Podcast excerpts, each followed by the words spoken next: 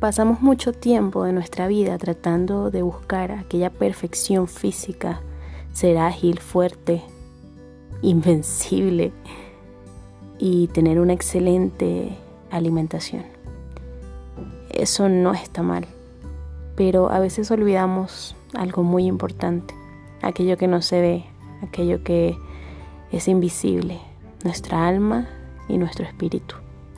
Por eso si estás aquí, te doy la bienvenida y deseo ser de bendición para tu vida con cada uno de los relatos y reflexiones que pueda brindar, basado por supuesto en lo que creo y en mi amor por Jesús. Bienvenido.